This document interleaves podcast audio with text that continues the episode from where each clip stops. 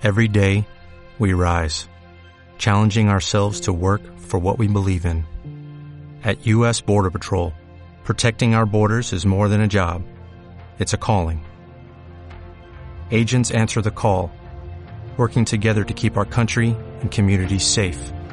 If you're ready for a new mission, join U.S. Border Patrol and go beyond. Learn more at cbp.gov/careers. Muy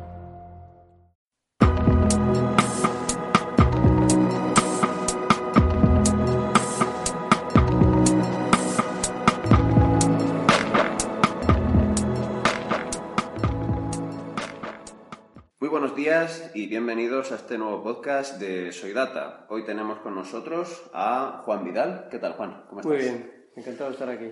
Bien, experto en proyectos de BI y ciencia de datos con 20 años de experiencia en tecnologías de la información. Juan ha desempeñado tareas técnicas y de gestión en proyectos de grandes clientes en banca, telecomunicaciones y administración pública. Actualmente compagina los proyectos con la formación en el ámbito universitario y empresarial. Juan, cuando hablamos de ETL o ELT, ¿a qué nos estamos refiriendo? Bueno, pues habitualmente nos, nos solemos referir un poco a, los, a todos los procesos que después van a provisionar o bien los data lake o los data warehouse. y dentro de un sistema de BI en general, pues tienen su, su importancia. ¿no? Eh, se suele decir, bueno, hay incluso estudios que te dicen qué porcentaje de tiempo se llevan los procesos ETL, pero hay veces que entre el 60 o el 70% del desarrollo de un data warehouse se lo pueden llevar los, los procesos ETL. ¿no? Que um, iría a extraer, cargar, transformar la información. Eso es, todos los pasos un poco eso Sí. de extracción, transformación y ya luego carga final en, en el destino. ¿Qué papel juega en un sistema Business Intelligence?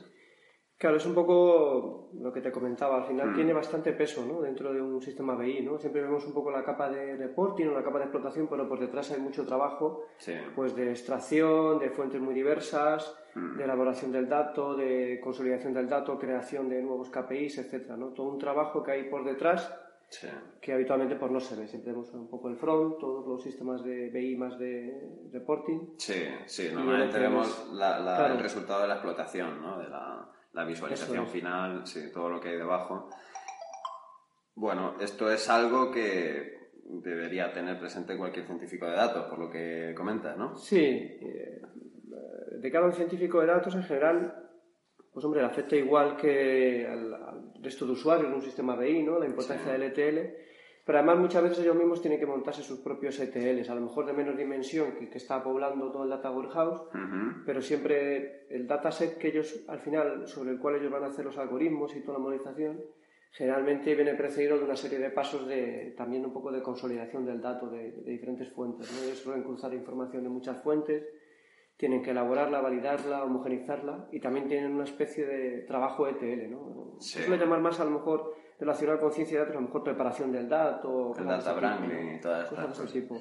¿Qué relación tiene esto, por tanto, con lo que llamamos data integration, data quality? Hmm.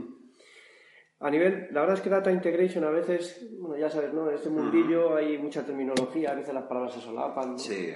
Y muchas veces data integration y ETL se utilizan muy parecido, ¿no? Ajá. Quizás a lo mejor data integration es como un concepto más general todavía, ¿no? De- aplicable a, a un poco a la- al movimiento de datos de una migración, por ejemplo, a cuando una empresa adquiere a otra y hay que integrar sistemas, Ah, sí. integración de aplicaciones, también un poco relacionado con todo el, la gestión de datos maestros en la compañía.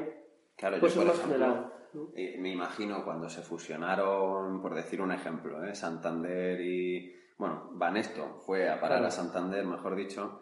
Eso detrás, si, si hacemos zoom en el TI de, de los dos bancos, Claro. dos bancos en uno, los, las bases de datos, los, los protocolos, ¿no? Eso Todo eso, esa integración brutal, grande. brutal. Ahí brutal. entran muchas herramientas de este tipo para poder eh, llevarte los datos a un- de un lado a otro y homogeneizarlos y consolidarlos entre sí. De hecho, cuando una empresa adquiere otra, que Sí. hay mucho movimiento en el mercado, y no hace esa consolidación, Sí. pues al final todo lo que es el tratamiento del dato al usuario se le hace mucho más complejo. Cualquier usuario de negocio que hace analítica Si tiene lo de Banesto en un tipo de sistema, es lo de Santander en otro, en este caso, ¿no? Pero podemos hablar de cualquier compañía, si no ha hecho la consolidación previa, se le complica mucho. Esas fricciones se trasladan al usuario, al cliente al final, claro. Bien. Um, en el campo de la ciencia de datos, IBI cambia muy rápido eh, y eso impacta en este tipo de procesos. ¿Qué retos tienen los procesos mm. ETL actualmente? Claro, ahora mismo con todo el cambio tecnológico y no solo el cambio tecnológico, sino un poco que las necesidades del usuario son cada vez más avanzadas. Sí. Hay, todas las compañías quieren ser orientadas al dato, sí. pues eso impacta mucho en el ETL, porque el ETL es el que al final va a preparar esa información, ¿no? a dejarla preparada para toda la explotación. Entonces, cuando el, usuario quiere cada vez eh, un poco analizar más en real time, pues está obligando a que el ETL vaya cada vez más en real time. ¿no? Hay una exigencia muy fuerte, por ejemplo, es una de las patas que se está buscando un poco la forma de poder actualizar la información con la mayor rapidez posible para que esté disponible con cada vez más frecuencia, ¿no? O sea que está cambiando. Eh, está cambiando mucho. y, de hecho el orden, ¿no? Lo de ETL, LT. Sí, también se habla exactamente, ¿no? De diferentes como arquitecturas. Sí. Hay eh, herramientas que te proponen más trabajar en ELT porque se llevan todo el tratamiento a la base de datos. ¿no? te meten la L del LOAD antes para llevarlo a la base de datos y ahí hacen el tratamiento. ¿no? Que hay algunas que hacen muy bien, ¿no? hay gestores de base de datos muy potentes. Sí. claro, eso, eso, te quería preguntar. Tú estás viendo, porque una de las, no sé cómo decirlo, ¿no? uno de los postulados del Big Data que, que se ha escuchado mucho es procesar ahí donde tienes almacenado, ¿no? que sería diferente de lo tradicional de tener un almacén de datos, un data warehouse, sacar una alícuota, una muestra, todo mm. eso, pues se supone que reduces latencia, es más eficiente. Allí donde tienes los datos, tú haces el procesamiento y eso sería, entiendo, un ELT o uno de los casos posibles de ELT. Sí, ¿Eso lo estás viendo? el ELT sí va, un poco en eso, en decir, si yo voy a procesar, por ejemplo, puedes irte a lo mejor a un, puedes hacerlo en un Hadoop, ¿no? En el juicio de Big Data, o antes, por ejemplo, se hacía con Teradata, Oracle, sí. base de datos muy potentes, ¿no? Te llevas la información ahí y todo el tratamiento lo haces ahí. Lo haces ahí. Eh, es un poco favorecerse de eh, sistemas de computación muy potentes. ¿Se está haciendo esto o, es un poco sobre el papel y luego Sí, bueno, lleva tiempo. Siempre los dos paradigmas, un poco ETL y LT, siempre ha existido, ¿no? Es decir, un poco ah. las dos opciones. Bueno, mm. desde que, sobre todo, desde que los fabricantes de base de datos lo empujaron un poco el, el ELT, ¿no? Vale. Y bueno, siempre existen las dos opciones. ¿no? O sea, que coexisten. Coexisten. interesante eso. Juan, pues cuando yo trabajaba como analista, que, que no hace mucho, eh, me acuerdo que al final la mayor parte de la jornada pues la pasaba pues, haciendo estos arreglos de ficheros que estábamos comentando, data wrangling, pues más de algún de una manera a más alto nivel, a más bajo nivel, protocolos o simplemente arreglando errores. Eh, una de las típicas tareas, por ejemplo, era unificar diferentes notaciones, pues esto es muy básico, ¿eh? pero notaciones para fechas, coordenadas, la coma decimal, claro, tú si mm. en un fichero o en una base de datos tienes coma y punto para la misma cosa, olvídate. Entonces yo creo que hay una, hay una concepción errónea que quizá la hemos impulsado un poco así entre todos sin, sin mala idea, ¿no? Pero esto de que con el Big Data pues ya no hace falta eh, este, estos arreglos, este data wrangling, porque se puede trabajar con datos que no son estructurados y podemos meter toda clase de datos en un data lake, que ahí ya casi más que data lake sería trastero, ¿no? Eh, le damos a un botón, igual a, bueno, esto es eh, todo fantasía, ¿no? ¿Te suena conocido que...? Sí, es un poco... Es, lo que has comentado, ¿no? Es decir, todos nos hemos peleado mucho con los datos, ¿no? Todo el trabajo de de, fuentes orígenes que cada uno sigue su codificación, el tema de comentar de las fechas, de las notaciones. Ah. Entonces nos hemos encontrado fuentes origen que cada una sigue sus formatos, sus codificaciones, etcétera, ¿no? que te da mucha guerra. a la hora sigue siendo necesario a día de hoy. Eso hay que sigue siendo claro. necesario. sigue siendo necesario, ¿no? Porque lo hagas en un sitio y lo hagas en otro, tienes que hacerlo, ¿no? Claro. Eh, lo de el tema del data lake, ¿no? Que se ha vendido mucho, bueno, y seguimos vendiéndolo, ¿no? Sí.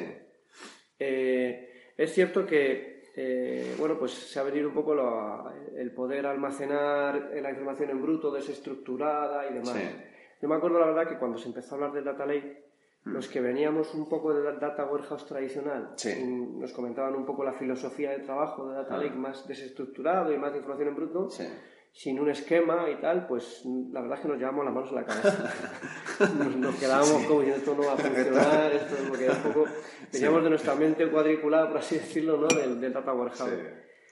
Y bueno, pues es que al final sí es cierto que, al final lo que yo creo que lo que ha sucedido es que sí es cierto que ellos almacenan, bueno, almacenamos sin esquema, ¿no? Es decir, eh, la información completamente en bruto. Pero claro, cuando tienes que explotar, es cuando tienes que dar estructura a eso. Porque ahí entra un poco la transformación, la elaboración, que a lo mejor la tienes que hacer a posteriori. Sí, sí, sí. Te da un poco la ventaja eso, de que a lo mejor diferentes usuarios, pues uno lo transforma de una manera porque lo quiere ver de tal manera y otro lo, transforma de otra. Claro, y a, veces se, se, tiende a confundir. No estructurado no es lo mismo que, pues, eh, libre albedrío o, por ejemplo, eh, si tú tienes eh, unos ficheros no estructurados, pero dentro de esos ficheros, pues tienes diferentes notaciones o diferentes idiomas. Eh, bueno, son cosas distintas. Entonces ahí vas a tener que hacer algún arreglo. Cuando hagas una semiestructuración, pues tendrás que, unificar aquello porque si no, pues te pasa como lo de los dos bancos. Efectivamente. Vale. Otra cosa que creo que debemos resaltar, y está muy al hilo de esto, es la calidad en los datos. Si la calidad es mala, o ojo que esto es lo que suele pasar si es desconocida, o sea, yo no sé si la calidad es buena o es mala o, qué tengo, ¿qué podemos hacer y qué podemos esperar en nuestros análisis, Juan? Claro, efectivamente, ¿no? La calidad del dato es uno de los aspectos más críticos, ¿no? ¿Y cuántas bases de datos hay que, no sabes ni qué calidad tienen? Exactamente, que no puedes dar ni, siquiera como un índice de calidad, ¿no? Es decir, que, que sabes que tiene mucha información, pero ya cuando sabes que hay información errónea ya has dado un paso, ¿no? Porque ya por lo menos conoces un poco la calidad. Es mejor saber que es malo, claro. Pero efectivamente hay muchas bases de datos que ignoramos su, su calidad. Ahí la verdad es que hay bastante camino, ¿no? Porque si lo ves desde el punto de vista del, del, ETL o de la integración de datos, pues siempre hay un pequeño subsistema de calidad del datos que está validando, corrigiendo, arreglando el dato, ¿no? Y cuando estás aprovisionando ahí haces mucho trabajo de ese tipo. Pero parece que es una visión más global. A mí siempre me vienen a la mente los metadatos, que no sé si en todos los ámbitos y los sectores se vienen manejando, pero yo creo que una forma de, paliar esto sería pues eh, que, fuera cada vez más mandatorio, que cada base de datos pues venga con un metadato con su ¿cómo se dice? con su protocolo, un metadato estandarizado y, ahí te venga pues quién lo ha hecho, cuándo. Claro, te facilitaría mucho. Todo, añadir metadata en general a las bases de datos, a los ETLs, te va a facilitar mucho la calidad, la trazabilidad de las transformaciones, la trazabilidad del dato. En, calidad del dato también un aspecto así que se nota un poco es eh, la falta un poco de visión global. ¿no? Es decir, no solo eh, llamo la calidad del dato a una, eh, a lo mejor un data lake concreto o a un data mart de clientes, sino en general una visión de organización completa de calidad del dato, ¿no? que entraría ya pues, en todos los temas de data governance y cosas de ese tipo, ¿no? de ya de gobierno más general del dato. ¿no? Y se encuentran muchas iniciativas a lo mejor en algunas entidades. Ves un poco que a lo mejor los clientes, sus datos sociodemográficos, hay muchas herramientas que te ayudan a, pues a, validar campos estándar de direcciones, de teléfonos, mm. email, y eso está muy logrado, ¿no? buscando las herramientas adecuadas. ¿no? Pero en general una, compañía tiene otras entidades que también son muy importantes, los mm. productos, los proveedores, las cuentas, y ahí a lo mejor yo he percibido a lo mejor falta de... No hay, tanto, no hay un nivel tan fino de calidad, ¿no? porque a lo mejor las herramientas se han centrado mucho a lo mejor en los típicos datamar de clientes y hay que extender eso a lo mejor a más globalmente. Y fíjate que ese, trabajo, que es muy de política en intraempresa, ¿no? de, de governance, de, gobernanza, yo creo que ese es el trabajo al final de el famoso CDO, ¿no? el Chief Data Officer, que parece que va a ser como un mago, pues es un poco más soft, eh, o sea, más de, establecer políticas y protocolos, más que de hacer magia con los datos, eh, pues, oye, unificar, protocolar porque es que si no, pues te metes a hacer insights y cosas de datos que realmente no sabes ni siquiera qué calidad tienen. Entonces, los resultados tampoco vas a saber qué calidad tienen. Vale, una de las herramientas que podemos utilizar para enfrentarnos a estos retos es Pentaho Data Integration. De hecho, acabas de publicar un curso sobre ETL con Pentaho DI en la Academia Soy Data. Coméntanos, por favor, qué nos vamos a llevar en nuestra maleta una vez hayamos terminado este curso, Juan. Pues un poco el objetivo del curso ha sido dar un planteamiento como muy práctico, ¿no? Es decir, pues ya después de haber batallado unos cuantos proyectos es un poco el compendio de cosas que a mí particularmente me hubiera gustado que me hubieran contado, ¿no? O que alguien, cuando va a arrancar un proyecto, pues necesita saber para eh, ser lo más eh, productivo posible, ¿no? desarrollando y con la mayor calidad. ¿no? Es un poco, pues es un conjunto de técnicas, de mejores prácticas, de metodologías para que la implementación de un proyecto de TL sea exitosa. ¿no? Lo aterrizamos ahí en casos prácticos, ¿no? con lo, que has comentado, con Pentaho Data Integration, que consideramos que es una de las herramientas, ha evolucionado bastante en los últimos años y tiene la ventaja de ser open source ¿no? para el alumno. Y ve un poco aterrizado lo que estamos un poco planteando a nivel un poco conceptual y demás, un poco aterrizado en un caso práctico. Sabes que el alumno que lo haga va a trabajar bastante, ¿no? porque hay mucho caso práctico. Sí. Eso les gusta, ¿eh? que sea aplicado, que, se pongan ahí a, trabajar, bueno, a trabajar entre comillas, ¿no? A manejar la herramienta y esas técnicas. es cuando, efectivamente, ¿no? Ya te claro. lo conoces en profundidad. También un poco orientado, pues un poco a perfiles de diferente tipo, ¿no? Porque a lo mejor el ETL va a ser un, alguien que va a poblar un data lake, un ingeniero de datos, pero a lo mejor un perfil de científico de datos también tiene su problemática de TL y también le viene bien conocer técnicas. Entonces va un poco por esa línea, ¿no? Muy práctico de aplicación a proyectos. Fenomenal. Bueno, y con más de 15 años de experiencia detrás, Juan, me gustaría hacerte la siguiente pregunta. ¿Has visto algún cambio significativo en el BI y la ciencia de datos? Coméntanos cuál, cuáles han sido y luego también en qué otros aspectos podríamos decir pues lo de la vida sigue igual, ¿no? Como Julio Iglesias. Sí, sí, sí.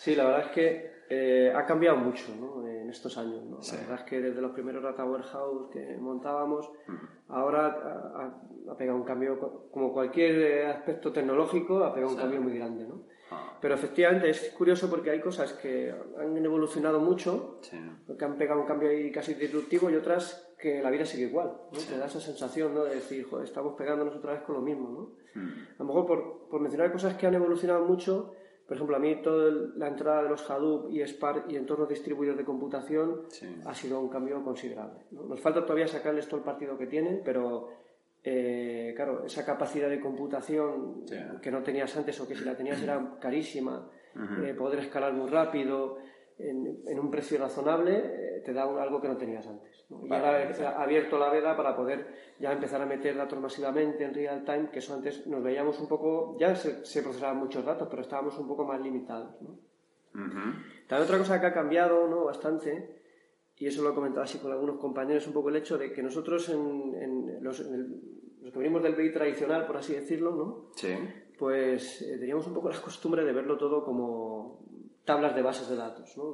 Nos viniera el dato que nos viniera, nosotros lo encajábamos en una tabla, éramos relacionales, por así decirlo. ¿no?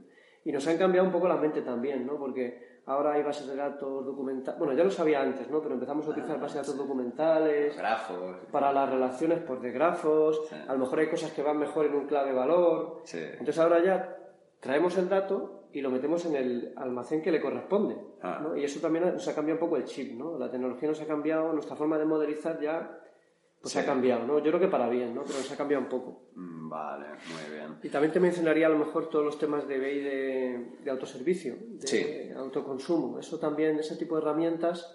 Autoconsumo como, por ejemplo, las aplicaciones estas que que, te permiten crear un cuadro de mando sin ser un perfil técnico tipo Tableau o esas soluciones. Cosas de ese tipo, ¿no? Que, que hacen un BI muy ágil. También democratiza un poco, es una expresión un poco politiquilla, ¿no? Pero democratiza un poco la, el tema BI, el tema analítica, ¿no? Exactamente. Con los riesgos que, puede tener, Exactamente.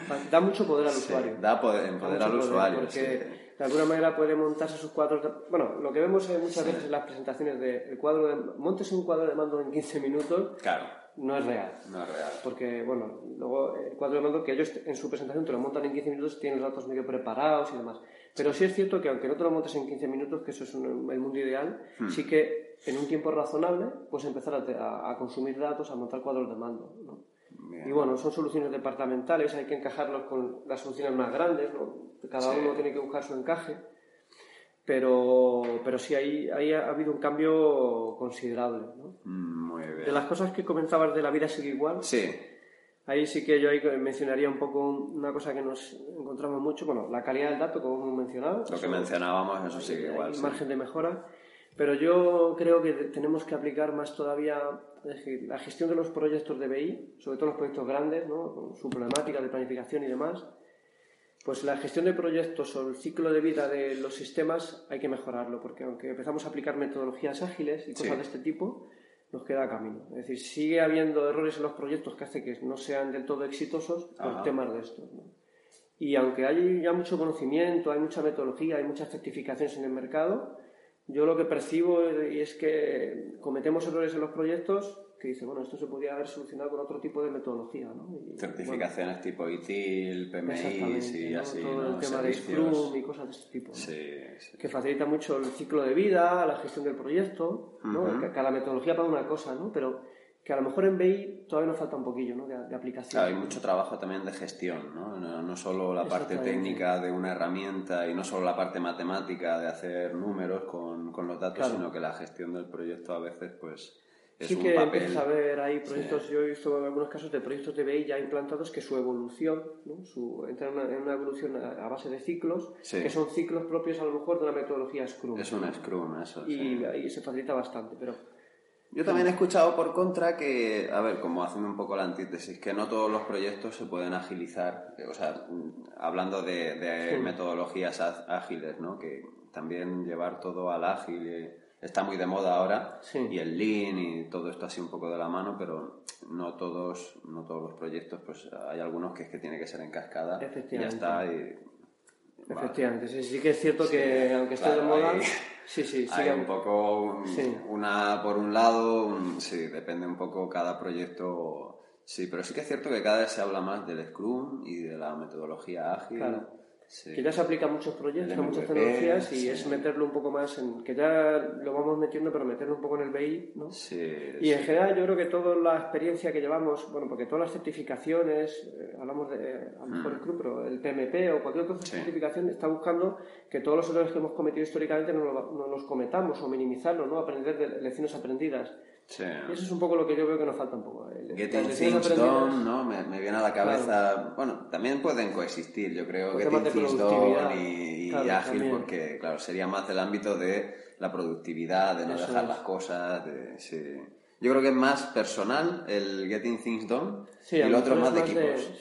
sí. Más de productividad. Día a día, Bien, en los últimos años has tenido la oportunidad de impartir formación tanto en empresas como en el ámbito universitario. ¿Has detectado un mayor interés en las empresas y ámbito universitario por la formación en BI y ciencia de datos? Pues la verdad es que sí, todo el boom del Big Data ha facilitado un poco que, las empresas se conciencien más. Eh, mm. ahora veis que antes siempre sea el BI lleva tiempo ¿no? demandando formación, pero mm. en los últimos años ha, pegado un pequeño boom. ¿no? La verdad es que cuando se empezó a vender el término Big Data, los de McKinsey y todo aquello, pues eso ha arrastrado mucho, ¿no? Y ha, movido mucho, muchos proyectos y ha movido formación. Y bueno, también, es decir, o sea, no solo que haya habido proyectos, sino que hay un poco cambio cultural, ¿no? Es decir, ahora, por ejemplo, el caso que vemos en las compañías, tú ahora te encuentras departamentos que tienen expertos en Machine Learning, doctores de matemáticas, que antes no los veías, ¿no? Antes, Hay biólogos incluso, lingüistas, sí, sí, sí. Perfiles muy especializados, muy analíticos, que antes en las compañías hace X años no los veías, ¿no? O entraban a las compañías y a los dos meses iban frustrados porque no hacían lo que querían, ¿no? O lo que esperaban. Mm. Y todo eso, pues a la formación ha llegado, yo creo, y veo, pues en el ámbito universitario, veo bastante interés por los alumnos, ¿no? Mm. Y en las empresas igual. Todas las empresas quieren un poco ir conociendo herramientas mm para cada vez, eh, asociar un poco también a la transformación digital, ¿no? Para cada vez ser más orientados al dato, ¿no? Para facilitar todo ese tránsito también. ¿Tú crees que las empresas están formando más desde dentro a trabajadores o están fichando más? O sea, la estrategia para conseguir el, conocimiento ¿no? de, la ciencia de datos ¿Están formando a sus trabajadores del departamento de BI o están fichando? Porque sería como dos opciones, ¿no? Sí, hay un poco dos vías. Sí. Efectivamente, la gente forma mucho a sus equipos, sí. pero está buscando también fichajes externos. Hay fichajes. Hay fichajes para que eh, tienen, quieren meterse a hacer cosas con, yo qué sé, me meto con Spark y Scala sí. y alguien que les oriente, ¿no? Sí. También se ve mucho en las empresas ahora, que antes la formación en BI tú era solamente para gente de IT, Sí. Ahora hay herramientas de BI, pues imagínate Tableau, Power BI o cosas así, que es más para perfiles de negocio. Un Entonces hay mucha demanda, gente de un perfil de control de gestión, de marketing, Mm. que quiere conocer Power BI o que quiere conocer SaaS. Claro, el control de gestión, yo me acuerdo en un, un máster que hice de una escuela de negocios que la asignatura de control de gestión, el ejercicio y prácticamente la asignatura era hacer un cuadro de mandos. Parece que, claro, el cuadro de mandos tiene la vertiente tecnológica, pero luego al final el core, lo, lo duro del cuadro de mando es saber definirlo bien. Sí. Y ahí es cuando entra pues el control de gestión y- y todo, sí, sí, pero claro, desde luego la gente que esté en una empresa en control de gestión al final va a manejar herramientas. Claro, cada vez le piden más, son gente cada vez que todos que están en áreas de reporting, cada vez les piden más datos, con más velocidad, hay que presentar esto para allá, no sé qué, pues esto para el comité, esto para... Fin, Sí. y o tienen herramientas buenas que les permitan mover los datos ágilmente y preparar datos con velocidad y, y presentarlos visualmente muy bien, Sí. o se quedan un poco cojos, ¿no? Eh, todos, es- está claro que todos estamos siempre peleando con el Excel, ¿no? Eso no lo quita Sí. nadie, ¿no? Pero tener otras herramientas que te ayuden un poco a procesar rápido, a preparar, a visualizar, hay herramientas de visualización muy potentes. Por eso perfiles de negocio están muchas veces ahora eh, pidiendo formación ¿no? en, en BI y les está viniendo muy bien, porque eso les hace dar un salto. No, Eh, no tienen tanta... Ya son gente a lo mejor que hay procesos de reporting que montan, que los dejan planificados, Mm. que ya se actualiza el dato de una manera... O sea, como un, pelín- un pequeño departamento de TI, por así decirlo, Sí. ahí dentro, que, Claro. que les ayuda mucho. Luego también a nivel de ejecutivos o a nivel de otros departamentos es bueno y yo creo que es necesario, ¿no? Saber cómo funcionan las tecnologías, aunque luego tú no las vayas a utilizar en tu día a día, pero saber pues cómo funciona esto de la programación, cómo funciona esto de, de cuando hablamos de computación distribuida, qué es y, y en qué se aplica. Luego no vas a hacer tú si eres el CEO o- no, no lo vas a- o el CFO, no lo vas a aplicar, pero eh, tener ese conocimiento es un plus, porque eh, muchas veces la ventaja competitiva de, de las empresas pues se basa en la tecnología y si eres un directivo pues tienes que saber un poco. en Yo creo que tienen que tener, manejar ese lenguaje un poco, ¿no? Claro. Bueno, Juan, pues para terminar, agradeciéndote que hayas venido a visitarnos, a hacer entra- esta entrevista, ¿qué recomendarías a aquellos que quieren iniciarse en una carrera como puede ser la tuya, Hmm. para ser analista de datos y no tienen claro por dónde empezar? Pues hombre, yo está claro que les recomendaría un poco invertir tiempo en... Normalmente son perfiles que vienen generalmente de carreras técnicas, Sí. ¿no? Cada vez se va abriendo más el ámbito porque aquí caben informáticos, Hay matemáticos, físicos... Yo estoy viendo mucha gente ADE, mucho, mucha gente económicas y empresariales que se están Que metiendo en esto. Sí, sí, sí. Ahí la verdad es que yo veo cada vez más carreras o ingenieros, hay cada vez más carreras que pueden ir por aquí, ¿no? Sí. Y es un poco que yo creo que tienen que invertir tiempo en formación, estar siempre actualizados Hmm. ¿no? Y, y buscar formación. Ahora mismo pues, hay muchas, no solo presencial, sino formación online, muy Sí. accesible, muy rápida, que te permite un poco estar, eso, la te facilitarte el estar continuamente formándote, ¿no? Sí. Porque es un mundillo que cambia mucho y que una sólida formación pues te va a ayudar, te va a ayudar mucho. ¿no? Yo recomendaría principalmente ese tipo de Sí. cosas. Luego ya la- a nivel de carrera profesional eh, que busquen un poco empresas que de verdad apuesten por la analítica. ¿No? Es decir, que, muchas veces a la hora de... Hay perfiles que en un momento dado están muy demandados y todas las empresas les venden que va a hacer- van a hacer allí muchas cosas. ¿no? Pero hay empresas... O sea, hay diferentes situaciones. Sí, que luego no te quedes ahí aparcado, ¿no? Y no te Una manden iniciativa hacer que queda ahí parada y tal. Sí, sí, que vayan sí, empresas que sepan que su apuesta es que lo de ser orientados al dato lo están llevando a cabo. ¿no? ¿Y conocen esas empresas son empresas grandes o, o en España tenemos empresas pymes, pequeñas y medianas que, que apuestan por la analítica? Y- Claro. Hombre, yo creo que sí, ¿no? Sí que hay, sí que creo hay. que sí, no, no todos son claro, empresas grandes. Tú puedes ser datacéntrico claro, y orientarte a KPIs y no manejar Big Data, porque tú puedes estar muy metido en datos pues con una analítica de, de bases de datos pequeñas y estructuradas y estás haciendo data science también. Hay empresas ya que nacen un poco orientadas al dato. Sí. Que ya eh, todo lo que es su, el montaje ya su- de sus modelos de datos iniciales, un poco para almacenar a lo mejor sus transacciones de venta o sus operativas, ya están pensando, decir, bueno, esto lo, lo quiero almacenar para mi operativa diaria, pero esto lo quiero explotar. Entonces ya van un poco con esa concepción ¿no? y les ayuda mucho ¿no? a, a- a ir montando sus sistemas pensando en, esto es un sistema transaccional para mi operativa, pero ya tengo en mente que le voy a enchufar o directamente ya lo modelizo pensando en también analizar. ¿no? Fenomenal. y eso ayuda mucho. Ah, está claro que hay una demanda ahora mismo importante, interesante de perfiles del data en general. Eso es. Y bueno, pues todos aquellos que estén buscando un cambio en su carrera profesional, una especialización, pues es una, es una opción más que interesante, ¿no? Debido a la demanda y, y, todo indica que en los próximos años pues va a haber. Entonces, bueno, pues muchas gracias Juan. Y bueno, pues eh, un saludo a todos. Un saludo, muchas gracias. Gracias.